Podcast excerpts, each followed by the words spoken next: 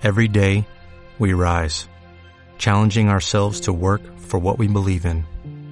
At U.S. Border Patrol, protecting our borders is more than a job, it's a calling.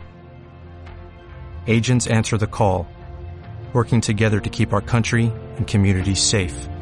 If you're ready for a new mission, join U.S. Border Patrol and go beyond. Learn more at cbp.gov/careers.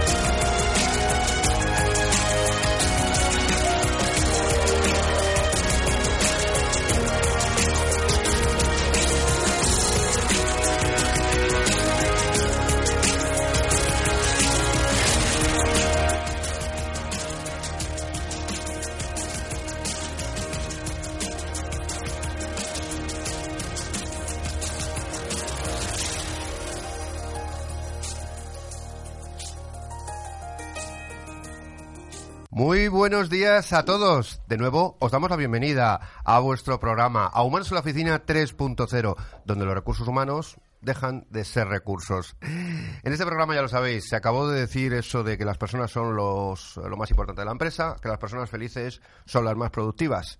¿Por qué? Joder, pues ya lo sabemos. Porque ya lo sabemos. Ahora es el momento de demostrarlo, inspirando a las personas que nos están escuchando. Porque la revolución humana ha llegado a la radio y, y además para quedarse. Con lo cual, eh, estamos en un programa que está haciendo historia, basado en el evento internacional Humanos en la Oficina, y que ahora en las ondas está inspirando a miles de personas para que cambien su experiencia humana.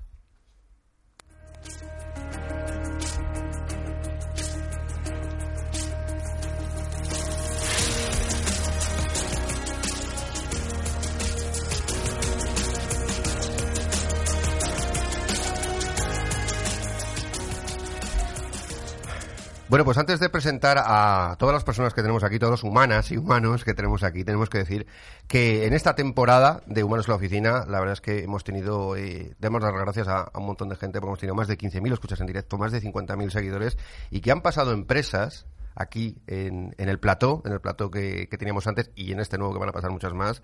Empresas como Numentia, Madavi, eh, la Asociación de Jóvenes Empresarios de Madrid, BLC, Ackerman Internacional, Isavia, Neurofocus System, Best Institute, Smart Group y gente de la talla de Ana Belén Toribio, José Ochoa, Domingo Monasterio, Fernando Iglesias, Emma García, Laura Macías, David Gómez, Rafael Gozalo, Ruth Martínez.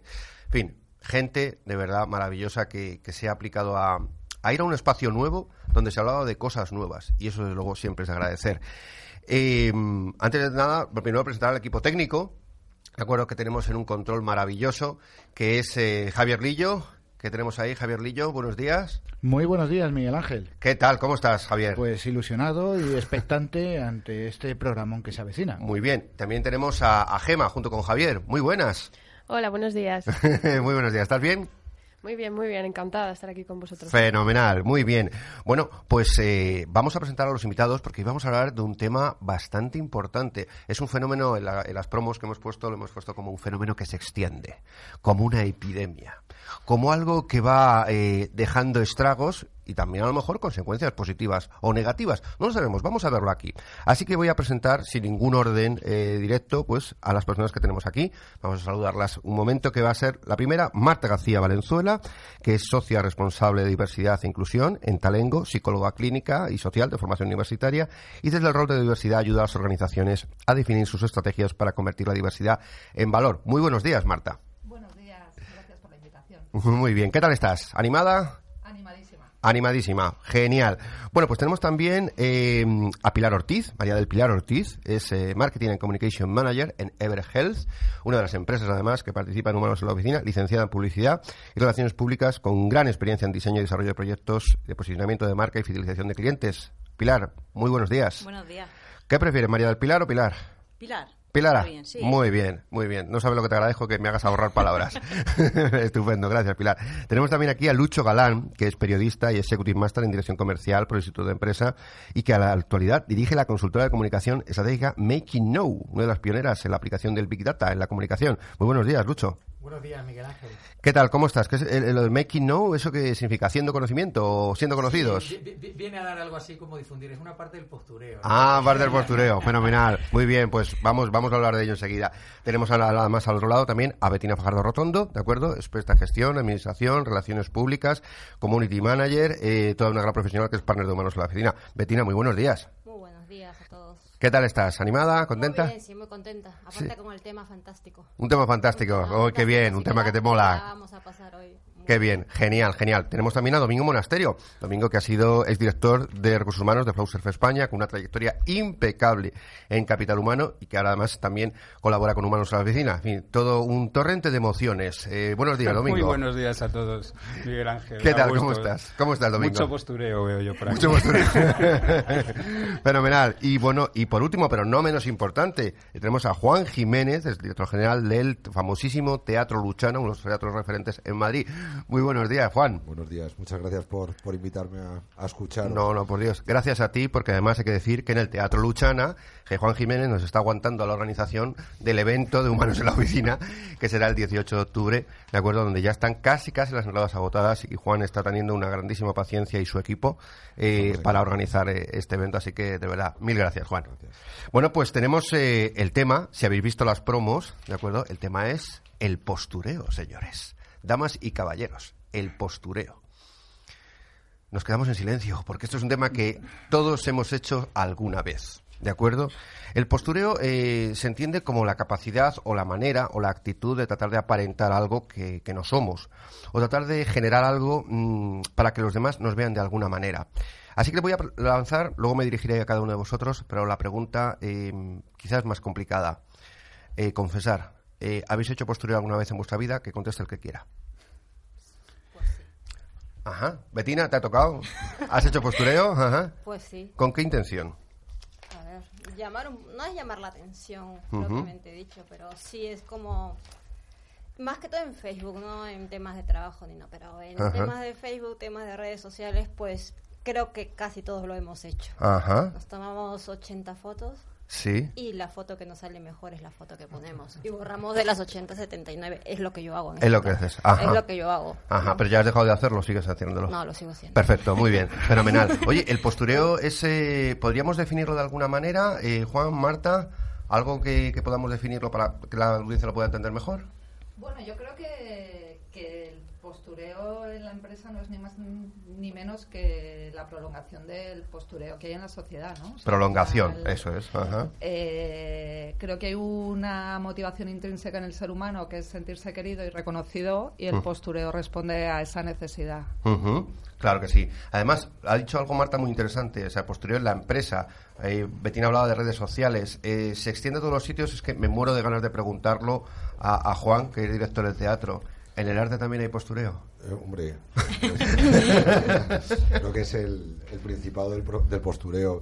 Ajá. A ver, yo estoy de acuerdo con Pilar lo que dice. Yo creo que es muy difícil eh, muchas veces eh, delimitar entre lo que es esa afectación y, Sí. y ese deseo que tenemos todos los seres humanos de ser reconocidos, de ser, eh, de ser amados, de ser eh, queridos, eh, de ser respetados. Entonces, bueno, yo tampoco creo que... O sea, el término postureo me parece un poco reduccionista. Sí. Creo que, que todos tenemos una necesidad de presentarnos ante los demás de una determinada manera. Sí que es cierto que muchas veces no llegamos a ser aquello según lo cual nos presentamos, pero es bueno que haya esa tensión muchas veces para que podamos crecer. Entonces, no- yo no veo tan negativo el tema del, del postureo. Otra cosa es gente que se pasa todo el día impostando y que no hay nada detrás de esa impostura. Entonces, eso sí que me parece preocupante. En el mundo del teatro, por supuesto, hay, hay afectación, pero porque hay una necesidad de seducción por todas las partes, por los actores, directores, productores, todos. eh, la gente que se dedica a esto se quiere sentir re- reconocida y querida Ajá. y luego la gente también tiene busca una serie de, me- de mecanismos para, para tener más relevancia social. Algo que es has fundamental dicho, en este trabajo. Claro, algo que has dicho que me parece la impostura y la afectación, ¿no? Algo tan, tan teatral también. Eh, esa impostura, preguntando a, eh, a- a Pilar y Pilar y Lucho que, que colaboran, eh, se da en el mundo en el mundo de la medicina, porque Evergel es una empresa de, bueno, pues de medicina muy innovadora, pero entre los médicos, entre la gente, también esa impostura, esa autoridad de ponerse de puntillas. Sí, los médicos. Los médicos, sí. Yo creo que sí. Sí. sí. Además, Ujú. eh, yo soy cirujano, ellos no. Esa, Sí, ese pique existo- de ellos, Ajá. ¿no? Yo creo que, yo creo que sí. Ajá. Sí que sí. Vale, o sea que hay un pique importante entre cirujanos, médicos, enfermeros, enfermeras, Bueno, médico y enfermero ya. Ya hay un tema importante. Esa es una línea. Claro, pero aquí hablaríamos más de postureo que de, bueno, pues tratar de establecer una diferencia de categoría profesional o es algo que ha existido siempre. ¿Cómo lo ve? Así, más o menos tu opinión. Yo creo que ha existido siempre. Lo que pasa es que ahora es enfermero, sería de enfermería, médico, y es como, ¿no? Cada uno tiene su categoría, vamos a ponerlo cada uno en su sitio. Ajá, ¿no? Y cada se- uno en es- su sitio. Sí, es Claro. como... Claro. Yo- ¿Domingo? Yo además quería señalar algo, Miguel Ángel, que creo que afecta de una forma más concreta en España. Yo creo de todas maneras que independientemente de que el postureo es un fenómeno global, como casi todo lo que sucede últimamente en el mundo, lo que, lo que sí ocurre es que en España nos viene muy bien el postureo. El- que en España nos, nos, Nos viene, viene bien. Nos viene bien. Nos encaja muy bien con nuestra personalidad, con nuestra forma de ser, con nuestra forma de reivindicarnos. Eh, imagina, por ejemplo, quién es el mejor seleccionador de España en, en- en- en la selección española. ¿Quién es? ¿Es el seleccionador? ¿O somos nosotros en el sofá de nuestra casa? Claro. Bien, pues eso nos pasa en todos los órdenes. Yo creo que de todas maneras en las empresas sucede lo mismo. Hay muchas veces que hay una persona que es de un departamento diferente al departamento legal y sabe más que los abogados del departamento legal y eso lo reclama y lo hace ver al resto de sus compañeros. Yo creo que a la sociedad española lo del postureo nos viene muy bien. Nos Yo creo que bien. se encaja muy Oye, bien con nuestra forma de ser y nuestra dicho- personalidad. Algo que ha dicho, además, eh, Betina, ¿querías decir algo? ¿Querías comentar? No, no, no, eh, simplemente el tema que le está tocando. eh, el tema no solamente yo creo que es a nivel de España, es a nivel mundial para Claro. mí. Eh, he vivido en varios lugares, es un tema ya de postureo, pero no en sí, pero se ve en diferentes sitios. No. Oye, y sería, bueno, eh, tú que has estado, bueno, que, que has estado en Italia, que eres, que eres italiana peruana, eh, ¿en Italia los italianos se posturean Uy, igual? o, o acabo de tocar un tema? Podemos hacer todo un programa entero con los italianos. los italianos, De muy bien. verdad, eso es, es que es... Hay, Em- eh, Lucho. En, en todo caso, yo al hilo de lo que dice Juan, de- hay, que- hay que diferenciar posiblemente entre la imagen que uno proyecta, Ajá. que es sana, eh, que- en la que puede haber un poquito efectivamente de afectación postureo, pero incluso a, lo- a lo que uno quiere aspirar, ¿no? Cuando uno se dedica a una profesión, va mirando a aquellos que triunfan y su look. No, no- no es lo mismo el look de, de- de un veterinario que el de un médico, que el de alguien de recursos humanos. A veces uno se va fijando incluso dentro de cada sector, ¿no? Cuál es el look que le va. Y esa imagen pública, cuidarla es bueno y es sano, porque te proyecta lo que eres o incluso lo que aspiras a ser. El problema es cuando el postureo se convierte en algo que no eres y que quieres sostenerlo en el tiempo. Y encima hoy en día, porque siempre ha existido, yo estoy de acuerdo que siempre ha existido, pero yo, en fin, antes de toda esta implosión ¿no? de, de- de redes sociales, uno pues postureaba a lo mejor ante las chicas en el colegio, en la universidad, en casa se comportaba de una manera, ¿no? Ese postureo ante Sí. los padres un poquito más formal. Hoy en día el problema que tienes es que puede ser las 24 horas del día. Y eso 24 ya horas. acaba causando Es cansadísimo, un- un- claro, cansadísimo acaba mucho, ¿eh? causando ya un problema y eso ya sí acaba en, en- en- Tremendo. en- en- en problemas eh, reales. Pero hay que diferenciar entre ese postureo, que es impostura, y lo que puede ser un poquito el cuidado de la imagen. Fijaos, fijaos ese cuidado de la imagen que evidentemente ahora está mucho más, eh, bueno, mucho más eh, delante de, de nosotros, de esos focos. Quería preguntar a Marta, dado que ella es experta en diversidad, en talengo y en, y en liderazgo, eh, el postureo, o llamémosle esa impostura, como queramos llamarle, diferencia entre personas diferentes, entre géneros o entre distintos tipos de líderes? Sé que esto es una pregunta que daría para mucho, pero Sí. una opinión porque me interesa mucho dado que tú eres una fantástica experta dentro de talento. Yo creo que hay dos variables que afectan a, a- a lo que se considera pusto- eh, postureo en la oficina. Uno Mm. es el peso que le estamos dando a la marca personal. A la marca. ¿no? Que es, Mm. eh, está claro que es un, pues un tipo de, de trabajo que tienen que hacer los líderes para influir, posicionarse y ser ejemplo de sus propias compañías. Y a veces eso eh, llevado a un término muy extremo, se ha convertido en postureo. Y otro postureo que veo yo mucho y que trabajo y tiene más que ver con la humanización de la organización es que las personas en las organizaciones a veces están demasiado en el rol y poco en la persona. Ah, y eso para mí también bueno. es postureo. Por ejemplo, cuando nosotros trabajamos programas de mentoring y formamos a los líderes para que sean mentores de personas jóvenes o, en el caso de mentoring de género de mujeres relevantes de la organización, trabajamos mucho en que den una imagen mucho más humana, de Humana. lo que son. Eso es. Que ya todo el mundo en la organización sabe que es el director general, pero lo que nos interesa es que saquen esas habilidades más humanas con las que pueden conectar, basadas en la empatía, lo que realmente les apasiona, porque a veces creo que las personas se esconden en un postureo detrás de su cargo y se olvidan de mostrarse tal y como son. Es, es maravilloso lo que dice Marta, porque además es uno de los leitmotivs de humanos en la oficina. Yo creo que por eso también eh, casi medio millón, más de medio millón de personas eh, eh, siguen este tema, porque la gente está pidiendo más humanos y menos cargo. Ayer nos contaba uno de los ponentes, que será en Barcelona, Íñigo Sáenz de Urturi, nos contaba una anécdota muy, muy, muy cortita. Decía que presentaban, iban a presentar a un nuevo, a un nuevo director ante la, ante la nueva empresa hace, hace poco tiempo. Te vamos a presentar al que va a ser el líder que va a tomar posesión del cargo. Y se lo pusieron así. ¿Cómo que el líder? Este señor será líder cuando el grupo le haga líder. Eh, y además habláis de tomar posesión del cargo. Pues la empresa lo estaba presentando así. Es decir, la etiqueta por encima de, la persona, lo cual pues le, le abrumaba. Eh, las etiquetas, desde luego, funcionan, mm, siguen funcionando como a modo de defensa para etiquetarnos, tú eres tú, eres tú, eres tú, pero evidentemente, como dice Marta, a lo mejor la parte humana, que es la que queremos ver, la que nos hace sentir, la estamos perdiendo. Vamos a hablar ahora en conexión en directo, directamente con una persona conocida de Radio Televisión y además eh, fantástico amigo, que es eh, Raúl Jiménez eh, de la Asociación de Jóvenes Empresarios de Madrid. Raúl, buenos días. Buenos días, Miguel Ángel, ¿cómo estáis? ¿Cómo estás?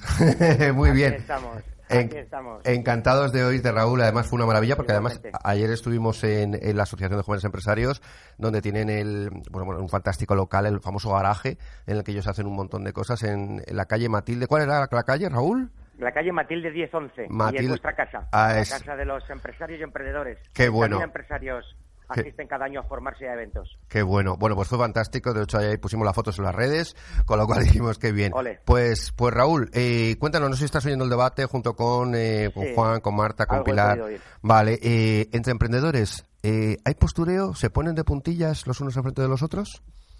Miguel Ángel, eso se acabó hace una década más o menos. Ajá. Eh, ¿Sabéis lo que pasa? Que muchas veces yo lo veo con el día a día, ¿no?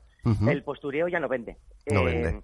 Eh, lo que vende es la autenticidad, la naturalidad de las personas. Y he oído eh, brillantes comentarios como el empatizar, ¿no? Al final, el, el CEO de la compañía eh, tiene que ser parte humana, ¿no? Y la parte humana de transmitir al equipo, y creo que es donde se saca el mayor rendimiento. Claro. Y la parte humana eh, radica en la autenticidad y la naturalidad. Y creo que es la mejor motivación. Al final, el postureo es algo que no es natural y es algo que al final acaba acaba saliendo desde algo que, Hmm. que la gente lo ve y no vende, porque al final pierde la esencia y Eh, pierde el interés. Eso quería con los clientes, con Claro. los proveedores. Eso quería preguntarte, Raúl. Eh, ¿La gente ya está empezando a detectar la autenticidad o la falta de la misma? ¿Ya tiene más herramientas que antes? Totalmente. De hablábamos antes de las redes sociales, pero es que al fin y al cabo, eh, como yo digo, somos personas y las personas necesitan verse, tocarse, palparse y sobre todo verse y mirarse a los ojos.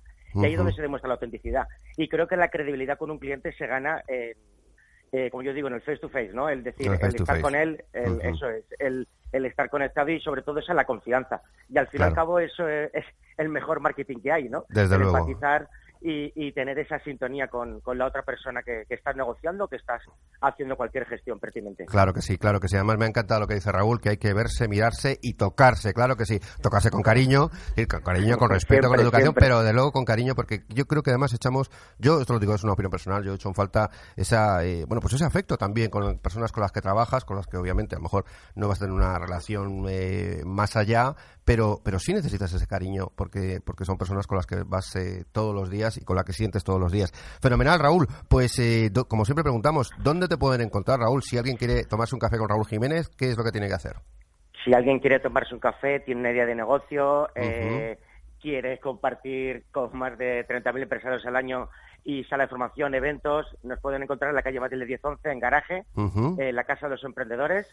Estamos cerca de, de Príncipe de Vergara y allí pues talleres formativos, eventos, actividades, boxes de coworking eh, y todo tipo de, de relación que tenga que ver con el emprendimiento y la generación de empleo. Al fin y al cabo es, es el motivo de, de ayudar a esta parte social ¿no? que tanto lo necesita. Claro que sí, claro que sí. Pues muchísimas gracias, Raúl, te veremos en el evento en Humanos en la Oficina con otras 300 Encantado. personas maravillosas y con medios de comunicación. Así que que tengas un fantástico día y muchas gracias, Raúl.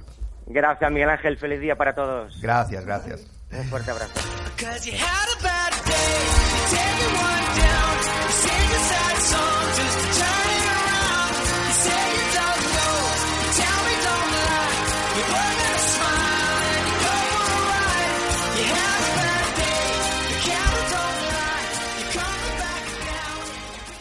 Qué bueno, oye, lo que nos comenta Raúl, ¿no? Eso de sentir, de tocar, eh, va más allá del cargo, va, va más, más humano. Eh, ¿Habéis estado en empresas que eran demasiado frías? Lo lanzo.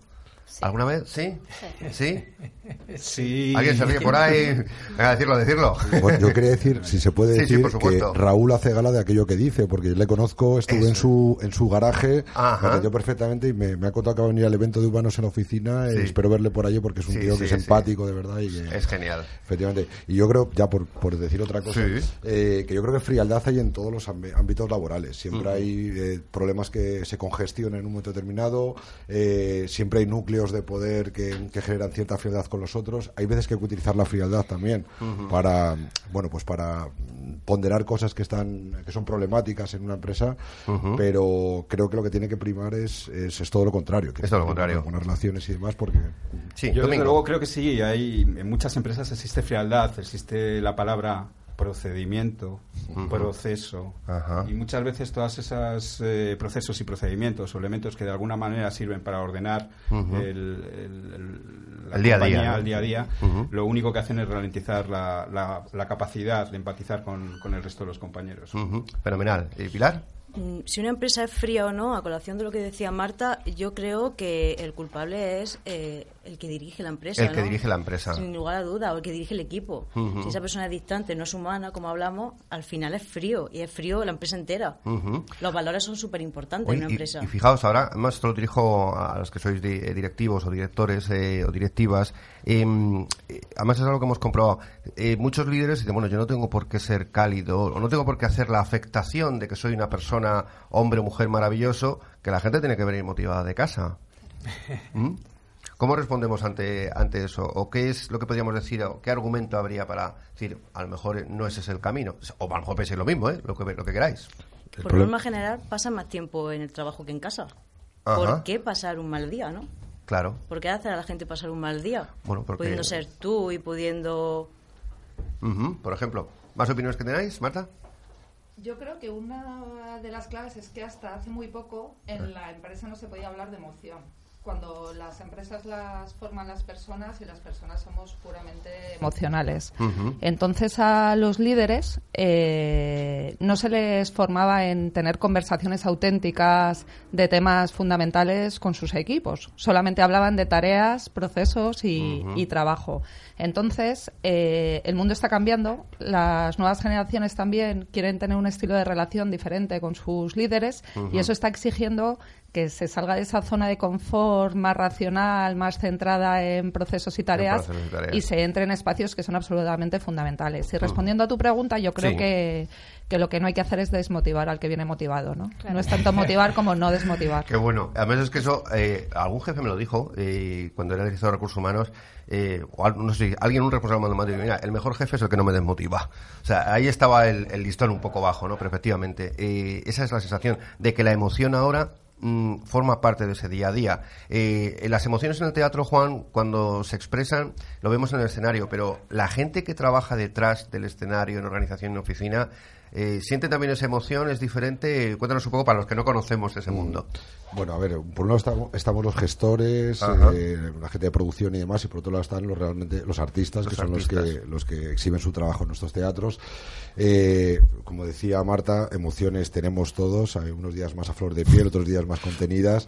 Eh, nosotros yo creo que tenemos un modelo de, de empresa en el que realmente creo que, al menos, no es que lo busquemos ni nadie nos ha formado, pero creo que es mucho más, precisamente por venir de ese mundillo, es más, más horizontal, eh, digamos que tenemos unas relaciones más de, yo no hablo de departamentos, hablamos de áreas porque es más abierto y las, áreas se sea, tocan. de áreas, sí. Eh, hablamos, si una persona le pasa algo, vamos todos en piña y demás. Y es verdad que hay muchas emociones también con los actores. Es verdad que con los actores eh, a veces, eh, normalmente estás muy a gusto, pero la gente tiene también sus... Bueno, pues, sus cosas. Sus cosas.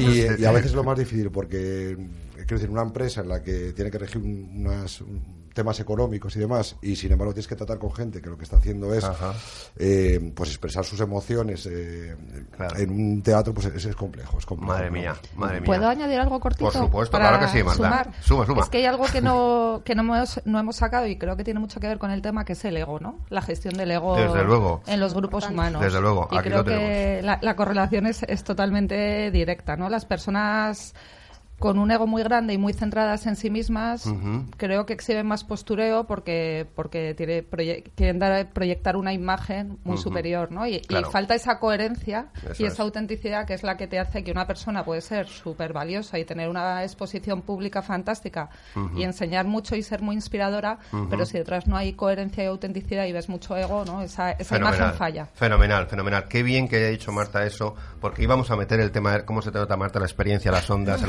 comunicación. Es impresionante cómo lo vas hilando todo. En fin, maravilloso, maravilloso. Estoy seguro que vamos a hacer muchas más cosas. Eso nos lleva a los testimonios que tenemos directamente, porque hemos preguntado a expertos, expertos y expertas, eh, que curiosamente casi todos son ponentes de Humanos en la Oficina del 18 de octubre, con lo cual eh, tenemos eh, sobre todo sus opiniones eh, que han grabado en vídeo para que se vea ahora en la emisión de radio televisada. Y vamos a ver algunas opiniones, son tres minutos eh, y poco más, algunas opiniones y algunas soluciones. Y una propuesta final que seguro que no habéis escuchado nunca para acabar con el postureo. De verdad que os va, os va a encantar. Bueno, espero que os encante, porque si no me voy a llevar un chasco. Así que vamos a poner directamente la sección de testimonios humanos.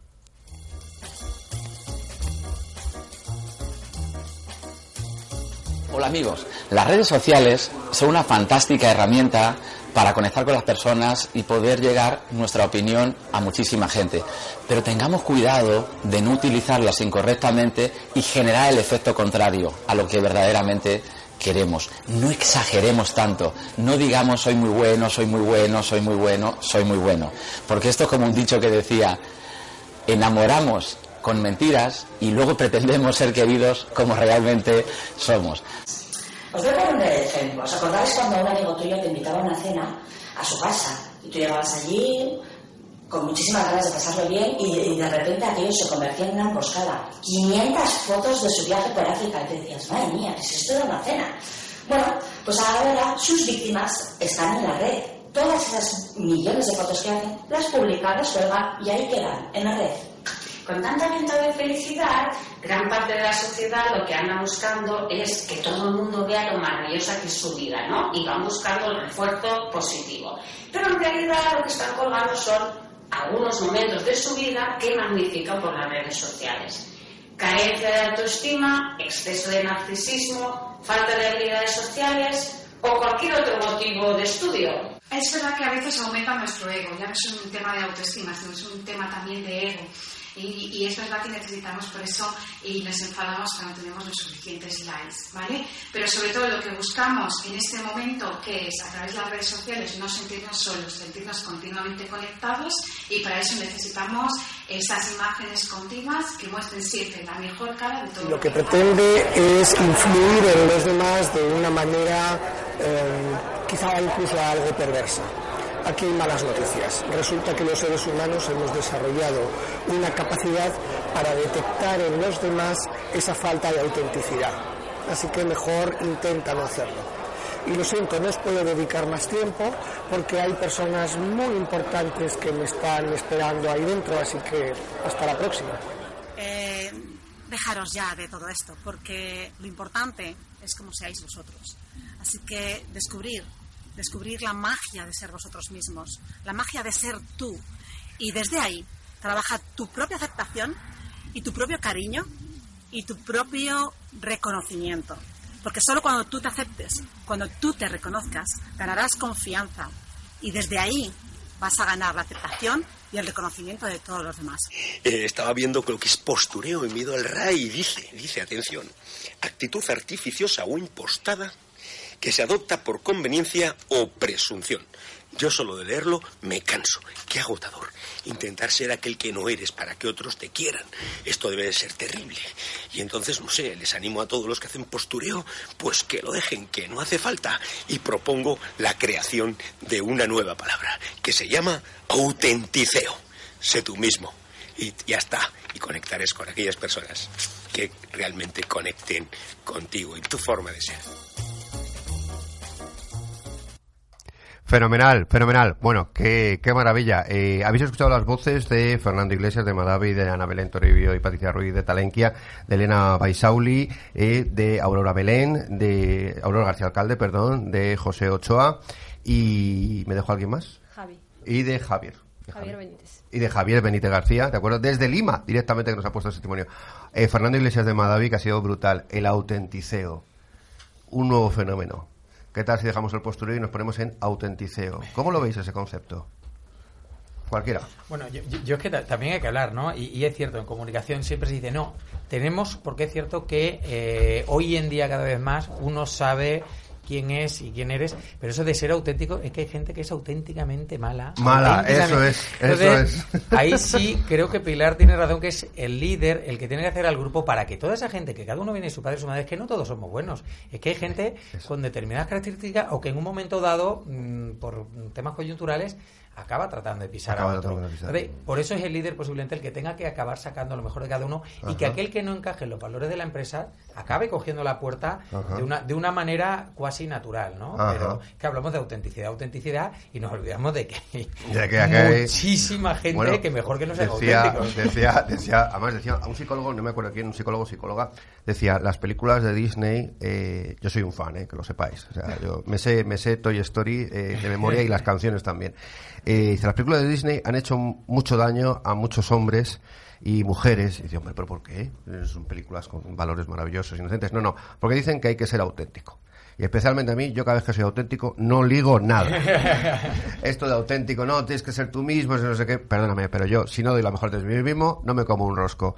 Eh, es verdad que hay gente que creyendo que ser auténtica es decir lo primero que se nos pasa por la cabeza. Por ejemplo, Domingo.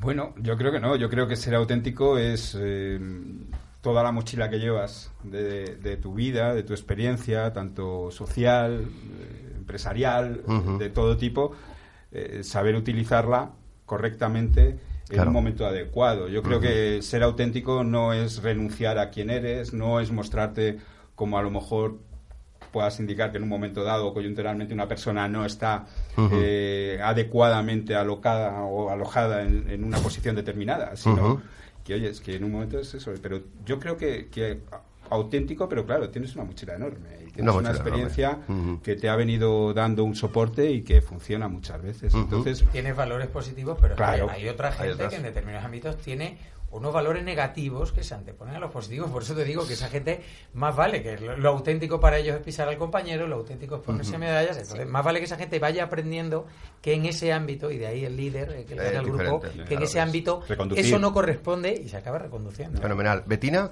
Sí, a ver, eh, yo creo que está habiendo un cambio en ese sentido también, en el tema de la autenticidad. Eh, también en el líder, en la persona líder o la persona mentora, como se quiera llamar, por poner un nombre. Eh, recuerdo al comienzo en multinacionales, las personas que ponían de líderes o de jefes o eran las personas que tenían más mala leche, que eran los que te no, ningún- no voy a decir palabrotas, pero eran las No, que no, te hacían la vida imposible. ¿no? Eso yo creo que se está, eh, está cambiando, está cambiando, pero por el tema ya eh, de nosotros mismos, porque nosotros estamos buscando un cambio y ese cambio se está dando porque cada uno está poniendo algo. Algo de su parte. Algo de su parte ¿no? para Mm. poder eh, El cambiar cam- todo. El cambio del que hablaba Marta, efectivamente. Eh, sí, Pilar, Yo creo que aquí es importante incluir una frase que se utiliza mucho en marketing y es que es mejor serlo o parecerlo. serlo, parecerlo. Sí, señor. ¿Qué es mejor? ¿Qué es mejor? Pues os lo lanzo ahora mismo. Venga, además a Juan se lo voy a lanzar. Tú que eres de teatro, serlo o parecerlo. Pues creo que hay que ser y aparecer. Yo es que no creo en esa dualidad de de la la verdad. Serlo y parecerlo, o sea, que tenemos que ser sello y parecello. Fenomenal. Eh, Sí, ¿no? Sí, yo quería comentar una cosa. Sí, Es que comenta, yo creo que comenta. muchas veces somos de una manera y, y nos cuesta transmitirlo. Sí. Y luego a lo mejor fuera del entorno laboral te dice, pero si tú no eres así, tú eres una persona alegre, no eres un directivo rancio, Claro. eres un di- una persona simpática y en el trabajo muestras una cara totalmente diferente. ¿Por qué? Porque la respuesta es que además de serlo, tienes que parecerlo. Tienes que parecerlo. Sí, Marta, ¿por qué, que por qué en algunas en algunas ocasiones eh, eso, hay, hay esa diferencia? Esa diferencia es positiva de, bueno, yo en lo profesional me comporto de una manera, en lo personal soy de otra, tengo que poner ciertas barreras. ¿Es positivo, es negativo? ¿Cómo es tu experiencia con otras personas? Yo creo, te voy a dar una opinión totalmente personal y además que creo Sí, sí, que, sí. es, que, es, que es buena para las organizaciones. Creo que solamente tenemos una vida y lo que tiene que ser es lo más integrada y coherente posible. Es decir, eh, al final tienes que tener un balance en tu vida que cubra todos los aspectos. Creo que el problema es que hay unos modelos de éxito en la organización que son los que se, retro- se reconocen y se promocionan y que son los que tienen que cambiar. Y ahí enlazo con el tema de valores. Para mí los únicos límites a la autenticidad son los valores y todas las personas podemos ser distintas y auténticas en la organización mientras compartamos unos valores que son las reglas de juego, ¿no? Y se debería seleccionar el talento por esos valores dentro de la diversidad del talento y se debería reconocer a los líderes que tuvieran esos comportamientos y ahí es donde para mí está la mayor brecha en las organizaciones. Queremos que las personas se comporten de una determinada manera, pero luego reconocemos, promocionamos y retribuimos comportamientos muy parecidos Muy a lo que hay parecidos, arriba, porque los claro. seres humanos aprendemos por el ejemplo y si nosotros vemos arriba en los equipos directivos que lo que prima es eh, pisar al otro, ser individualista, eh, la confrontación, no tener colaboración, pues si queremos prosperar en esa organización, vamos a copiar esos comportamientos. Obviamente, obviamente. Además, ha dicho algo, Marta, fantástico. Además, entrando dentro del tema de la selección y la atracción de talento, que al fin y al cabo el programa se llama Humanos en la Oficina, aunque hablamos de los humanos en todos los aspectos de, de la vida. eh, estamos eh, teniendo postureo también en la manera en que decimos, queremos gente así o asao. Yo llevo leyendo, no sé, seguramente no estoy de acuerdo conmigo, yo lo voy a lanzar porque es mi opinión personal. Yo estoy muy cansado de leer artículos que digan las 10 características del líder de 2018, las 15 características del director de marketing, las 15 características de la directora o directora de recursos humanos. Siempre son las mismas, que si innovación, empatía, todas son las mismas. Y después de eso, mm, se corresponde un poco con la realidad. Eh, tú no buscas, en general hay empresas que no están buscando a alguien innovador. Te dicen, oye, yo quiero a alguien que ejecute esta serie de funciones, hay una descripción del puesto de trabajo y que más o menos tenga una compenetración más o menos eh, no demasiado dificultosa con el resto. Entonces, todo eso que ponemos en... Yo creo que hay mucho postureo en la empresa de... Las empresas están buscando, bueno, estarán buscando a lo mejor 4 o 5, la gran multinacional, pero el 95% de las empresas, empresas, instituciones, en el arte, en el mundo son pequeñas, donde no hay mm, un montón de gente y están buscando a lo mejor cosas parecidas que solo llevan a la supervivencia. Eh, podéis empezar a tirarme piedras cuando queráis. Domingo. No lo sé, yo creo que mm, hay muchas empresas que realmente también se quieren vender a los candidatos y una herramienta es decir o expresar cuáles son los valores a través del perfil Claro, pero eso que- es postureo, porque- diseñan. porque como dice Marta, eh, luego Sí, ver pero otras también, cosas, También hay que reconocer que es un principio, es decir, si alguien en un anuncio indica que quiere una serie de características en un candidato, pues a lo mejor al final eso termina ahondando en la organización. Sí, Marta, y pasamos a Pilar. Eh, Talengo tenemos un área de headhunting, ¿no? de, de búsqueda de altos ejecutivos. Y lo que nos pasa mucho Ajá. es que las empresas nos piden a alguien distinto precisamente porque tienen que innovar, transformar, Ujú. pero luego cuando la persona llega les resulta molesta. Eso y entonces es. les dice, Eso es, eso es. no, mira, que te voy a decir cómo se hacen aquí las cosas. Ujú. ¿no? Y entonces esa diversidad que han atraído y que les interesa, Ujú. luego cuando hay culturas corporativas que no dejan espacio a que las personas sean como son.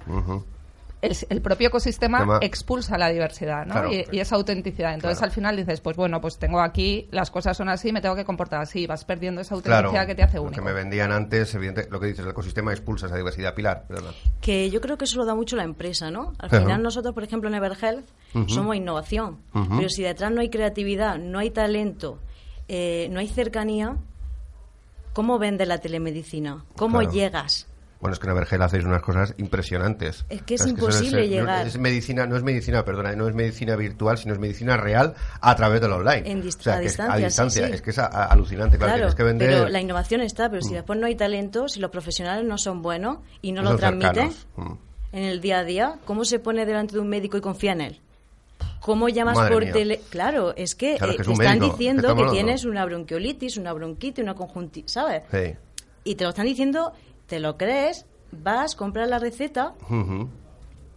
Pero claro, tienes una persona claro, que te, es que es que un diagnóstico, es que te están Claro. diagnosticando. Joder, madre mía. es que Entonces, estamos- tiene que haber gente buena detrás, pero tanto el médico como la persona que lo vende, o sea, llega a una empresa y dile, no, no, no somos un seguro médico, pero tengo que venderte esto y esto lo necesita. Claro, porque tienes tu médico de aquí, personas, en claro. el momento, en tu Claro, bolsillo. fenomenal, fenomenal. Oye, me parece grandísimo. Además, eh, en esa selección de, de personas, cuando damos otros valores, em, ¿tienen mucho que ver los técnicos, las técnicas de selección cuando hacemos selección? ¿O todo esto viene de las empresas que van contando su dossier de principios?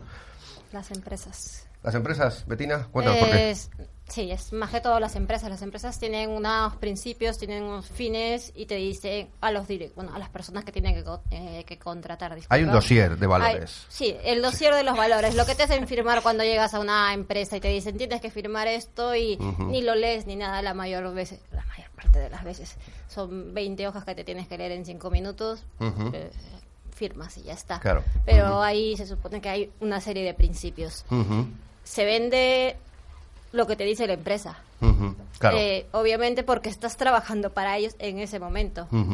Y ahí es cuando ya la parte que nos hemos ido un poquillo de... No, pero te das cuenta de que eso es postureo. Es que es- estamos hablando de postureo, de que eso es, oye, es un dossier donde le Claro. pones unos valores, luego, como decía Marta, voy a tirar... y puede ser totalmente lo contrario.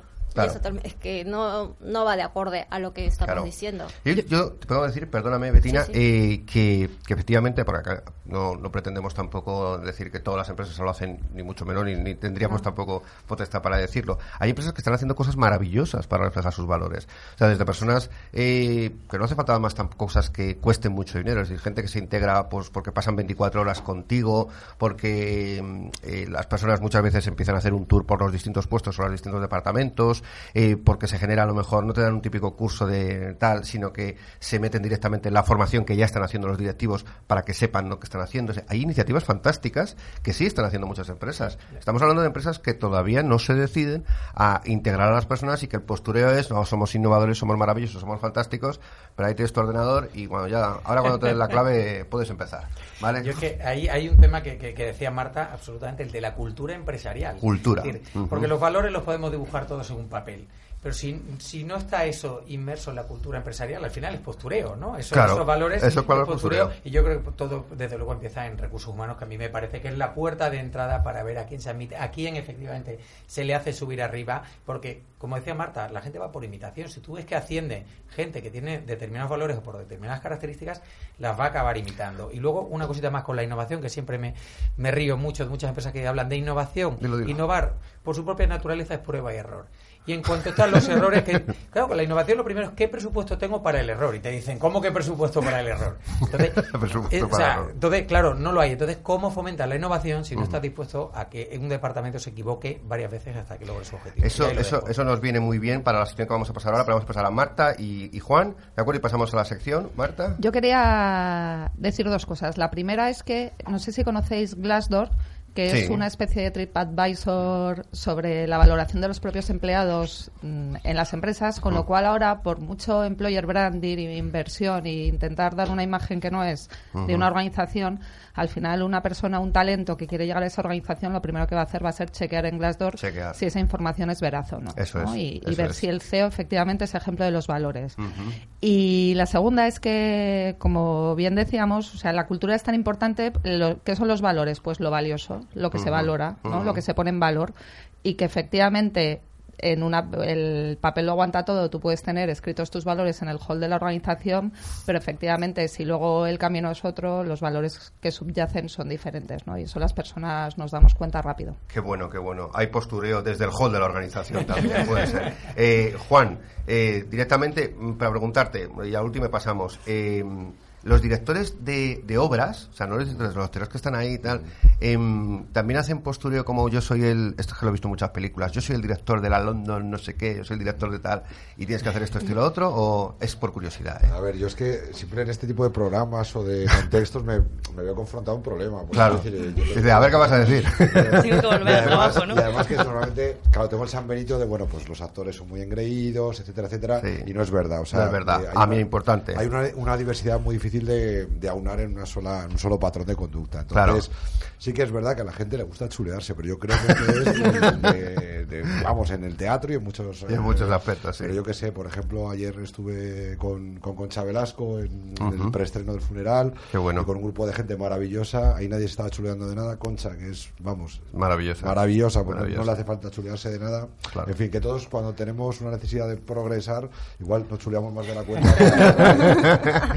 De acuerdo, qué fenomenal. Pues vamos a pasar a una sección que tiene mucho que ver con el ego, tiene mucho, y lo que hemos escogido tiene mucho que ver con la innovación, que habéis dicho tanto Marta eh, como Lucho, y vamos a poner en la sintonía, es que es una sintonía que me gusta mucho. Ya cuando la escogí dije, es para esta sección. ¿Y cómo se llama esta sección? Pues hemos eh, inaugurado, lo decimos también en el espectáculo de Humanos en la Oficina, pero aquí lo hemos hecho en radio, y se llama eh, Las frases más idiotas que decimos los humanos en la oficina.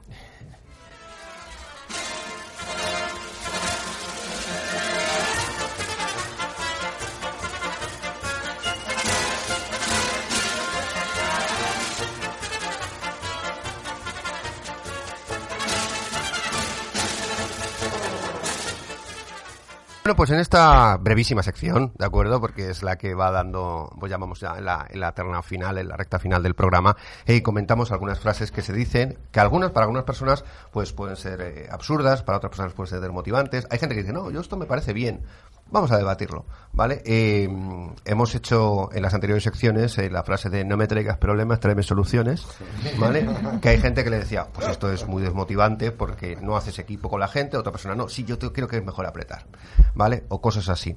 Eh, en, esta, esta, en, esta, en este programa hemos escogido la frase no lo entregues hasta que esté perfecto, ¿vale? Eh, ¿Habéis dicho esta frase alguna vez? Confesarlo. Lo lanzo. ¿Pero existe la perfección? Por ejemplo. Claro. ¿Te han dicho esto alguna vez a ti, Juan? ¿No lo tengas No, perfecto? mucha suerte, a mí nadie me... ni lo digo ahora, ni se me ocurre decir a nadie porque no creo en la perfección, además. Y a veces el trabajo no es tan importante, ni siquiera los objetivos últimos, por muy obsesionados que estemos, Ajá. es lo más importante, como decía antes Pilar, que es que parte de nuestra vida, nuestra familia es, la- es lo que hacemos en la oficina en, en muchos casos. Claro. Y eh, no tiene sentido. No tiene sentido. Voy pasando así, si quieres, eh, Marta, si quieres comentar. Yo, o sea, no puedo estar más en contra de esa frase. O sea, yo creo que hay que vivir en beta y de hecho con mis equipos, o sea, soy la reina de la delegación y la confianza porque creo que es lo que hace crecer a las personas. Entonces, todo tiene una nueva versión que se puede hacer, con lo cual estoy de acuerdo con que la perfección además te restringe la innovación y, te, y, te, y te hace trabajar con unos estándares que no tienen por qué ser así. Ni mucho menos, ni mucho menos. Pilar, O sea, a todo el mundo le encanta, ¿no? La perfección. Pero la gente tiene derecho a equivocarse. pues también. Y pues también. como decía Que te- si no, tenemos margen de error. ¿Qué es ser perfecto? el Y- margen de error- Madre mía. Tienes que dejar que la gente se equivoque. Porque no saldría servicios como los que salen si la Mm. gente no se equivocara. Claro. Como dice Lucho, hay presupuesto para el error. Claro. También, pero presupuesto emocional también para el error. Sí, Lucho. Bueno, que lo bueno que tienen las startups hoy en día es que nacen directamente innovadoras, es decir, ellos Ujú. nacen del error continuo hasta que logran dar con una tecla. Ujú. Y entonces, claro, se- sería absurdo. Si buscas el producto perfecto, eh, se te ha ido con el tiempo y el mercado se te... ¿A ti te han dicho alguna vez no lo entregas hasta que esté perfecto, Lucho? A mí me lo han dicho alguna vez. ¿Lo has dicho, ¿lo has dicho tú, confiesa? Lo habré dicho alguna vez. Eh, mira, ¿sabes qué pasa? ¿Cuándo eras más joven? en- ¿Cuándo eras más no, joven, No, no? no, no, pero pasa, yo, yo, yo digo otras muchas tonterías, pero en comunicación, en publicidad, pasa que además tienes un límite. Y, si, y si- y si no lo tienes, entregarlo un minuto tarde es como no entregarlo, ¿no? Como no Cuando- entregarlo. cuando marcas algo. Así que hay un momento que dice, se entrega a esta hora como esté, ¿no? Que Como esté. pero bueno, intentando que se acerque lo más posible a algo Qué bueno. Pasamos a Betina. ¿Te lo han dicho alguna vez? Me lo han dicho y lo he dicho. ¿Y lo has dicho? Y lo he dicho, sí, Qué sí, bien, sí. Y, me, y me quedo con lo de Juan. Sí. Nadie es perfecto. No puede ser perfecto. Sí, sí, sí, no, es que ya lo tengo. Tengo ya la respuesta para la vida. Qué bueno, fenomenal. Domingo. No, yo no creo, no creo en la perfección porque siempre creo que cabe mejora. Entonces, partiendo de esa base, nunca he sido objeto o, o sujeto activo pero sí he sido sujeto pasivo. Y cuando me preguntan lo mismo, siempre es lo que- siempre pregunto, ¿no? Digo, ¿y la perfección cuál? ¿Cuál perfección? ¿La ¿A cuál perfección te refieres? Porque hay muchas perfecciones, la tuya, la mía, la de nuestros compañeros, la de los equipos. Entonces, realmente, eh, el, el único momento que me dice que me gusta decir perfecto es cuando quedo con alguien y dice, Y "Nos pasas un buen comer, momento. Qué perfecto". bueno, qué bueno, está, pero- qué bueno. Este momento ha sido perfecto. He comido contigo, he estado bien, he estado a gusto. Eso sí es perfección. Pero- ¿Eso sí puede ser perfección, Juan? ¿Estar ahí Pues a a gusto mí sí me gusta decir que algo está perfecto aunque no lo esté. Es decir, yo no creo en la, en la perfección cuando intentamos señalar la imperfección, pero me sí que creo muchísimo en decirle cariñosamente a un compañero o a una compañera esto está perfecto. Eso está perfecto, fenomenal. Muy bien, pues eh, amigos, nos queda ya muy poquito tiempo, ¿de acuerdo? Porque, eh, bueno, no tenemos eh, en esta ocasión la- el, el reto humano que proponemos, ¿de acuerdo? Porque lo iba a hacer Alba Núñez, pero bueno, se ha tenido un pequeño problemilla, desde aquí le deseamos eh, lo mejor, Alba Núñez, que es la fundadora de Haciendo, em, que va a estar además en el teatro. Así que voy a haceros dos recordatorios, ¿vale? Y, al final os voy a preguntar una pequeña, que queráis que hagáis, hagáis una pequeña sinopsis o un pequeño broche final, ¿vale? Y os preguntaré además dónde os pueden encontrar a cada uno. Oye, pues me podéis encontrar aquí, aquí, aquí, ¿vale? Em, y lo que quiero recordaros, primero, que, que Humanos en la Oficina 3.0 ha sido un éxito. Esta ha sido la primera temporada, este es el último programa de la primera temporada y empezaremos ahora con los programas patrocinados. Más programas patrocinados por eh, empresas grandes, pequeñas, donde vamos a hablar de temas fantásticos dentro de Humanos en la Oficina. Eh, programas sobre, pues, sobre liderazgo, sobre motivación, sobre diversidad, sobre emoción.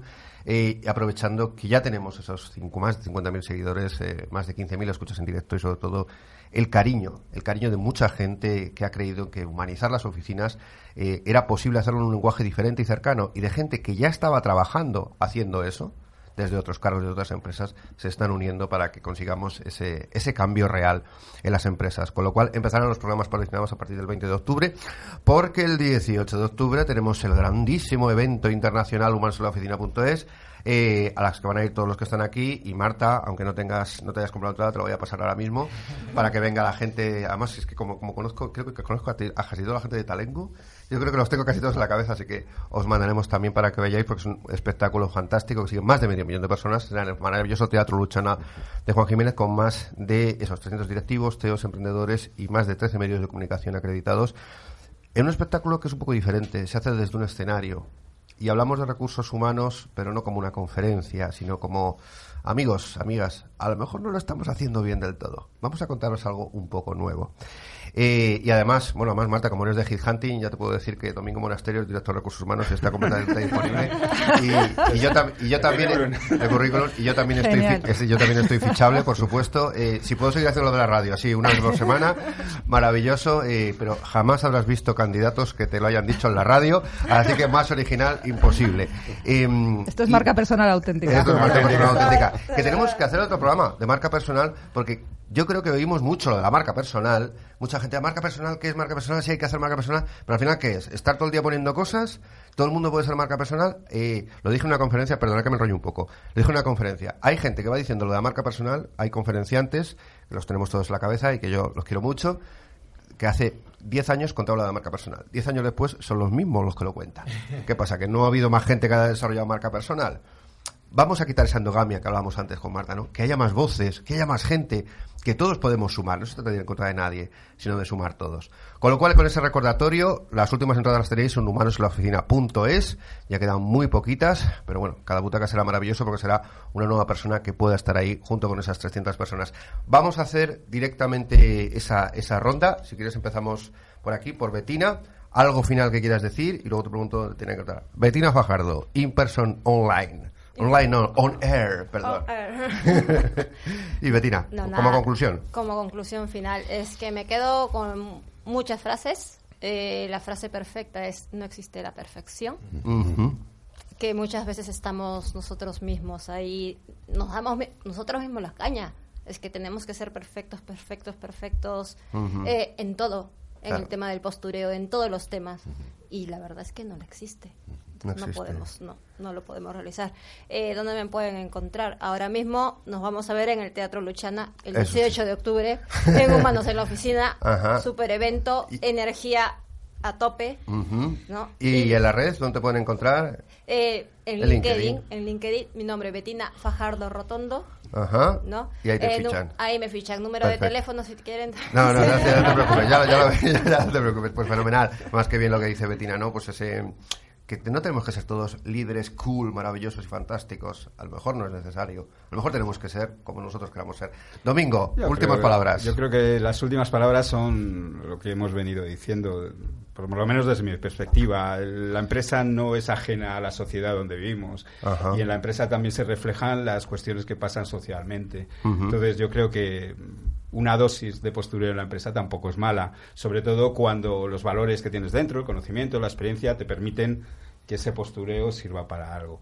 ¿Dónde te Y- pueden encontrar, Domingo? y encontrarme, pues en LinkedIn, Domingo Monasterio Pérez, Ajá. en d.monasterio arroba humanos en la oficina punto oficina.es es, y, donde y en la cafetería de al lado de tu casa también, Eh, tomando una caña de vez en cuando. Donde sea. Fenomenal, muchísimas gracias, Domingo. Juan. Bueno, pues yo, perdonad que diga esto, pero es que estoy encantado de haber venido aquí. No conocía el programa, sinceramente, no conocía este tipo de iniciativas. Cómo me alegro que lo digas, mi propio verdad. ombligo del Te teatro digo y de verdad. demás. Y, y además que me parece muy interesante. Hemos hablado un poco de cultura de empresa, de valores, de me ha parecido muy interesante lo que hablábamos de cómo se imitan comportamientos y cómo se premian o se castigan algunas, algunos Ujú. eh, tipos de actitudes. Eh, y me parece muy interesante que hablemos, que nos preocupamos por el lenguaje, porque ese- esos valores, ese- esas reglas del juego también se, se, se construyen a partir de, de cómo entendamos el lenguaje, cómo lo viviseccionemos y hagamos algo con él. Bueno. Entonces, quería de verdad daros las gracias. A ti, a ti, eh, Juan. y me podéis encontrar en Teatros Luchana, demasiado tiempo allí. Eh, y también en Facebook, LinkedIn, etcétera, etcétera. Fenomenal, muchísimas gracias, Juan. Marta. Pues yo también empezar con un agradecimiento. Ha sido un placer estar aquí. Qué bueno, os, gracias, os veía desde la distancia y siempre me habíais parecido tremendamente interesantes y bueno, lo he reafirmado. De conclusión, yo reivindico las ovejas negras en las organizaciones, poner en valor a la gente valiente que es diferente y coherente con sus propios valores y me podéis encontrar sobre todo en Twitter. Yo soy súper Twitter. tuitera. Sí, qué bueno. Estoy también en LinkedIn. Mi perfil de LinkedIn es más eh, profesional, pero en Twitter En es Twitter donde más muestro mi vida ¿Cómo te, encuentran, entera. ¿Cómo te encuentran en Twitter? Arroba Marta G. Valenzuel. Marta G. Valenzuela, fenomenal. Mil gracias, Marta, por tu cariño y por estar aquí. Pilar. Pues muchas gracias por invitarme.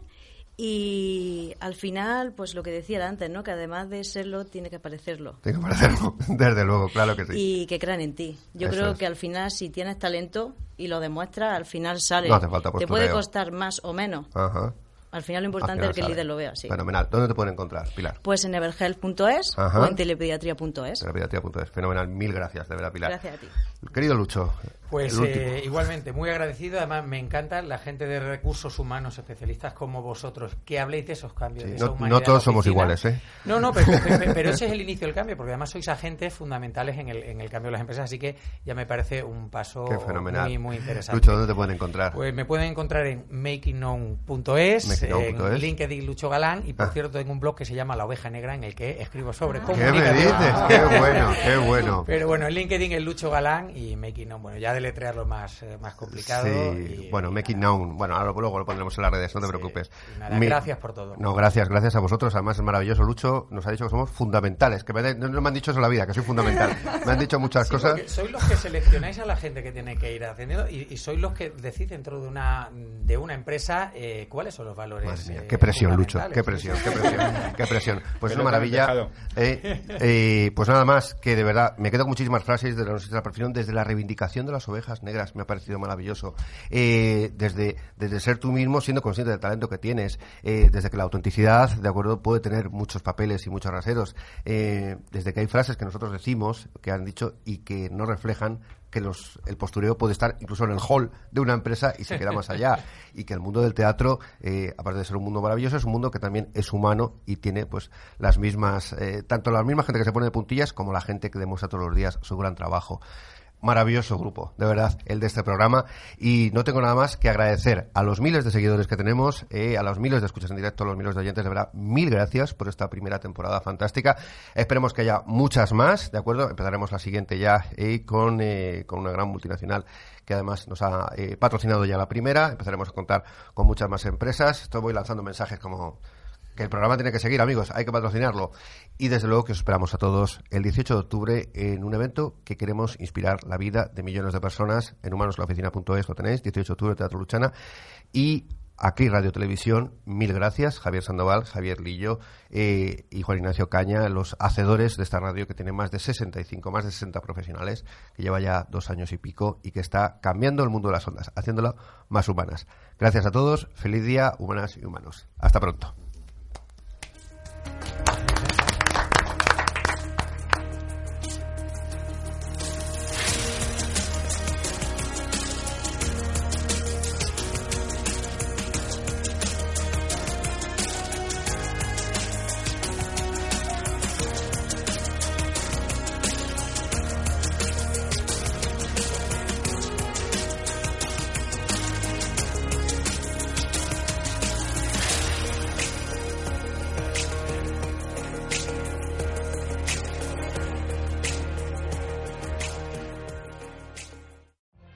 Every day, we rise, challenging ourselves to work for what we believe in. At U.S. Border Patrol, protecting our borders is more than a job, it's a calling. Agents answer the call, working together to keep our country and communities safe. If you're ready for a new mission, join U.S. Border Patrol and go beyond. Learn more at cbp.gov/careers.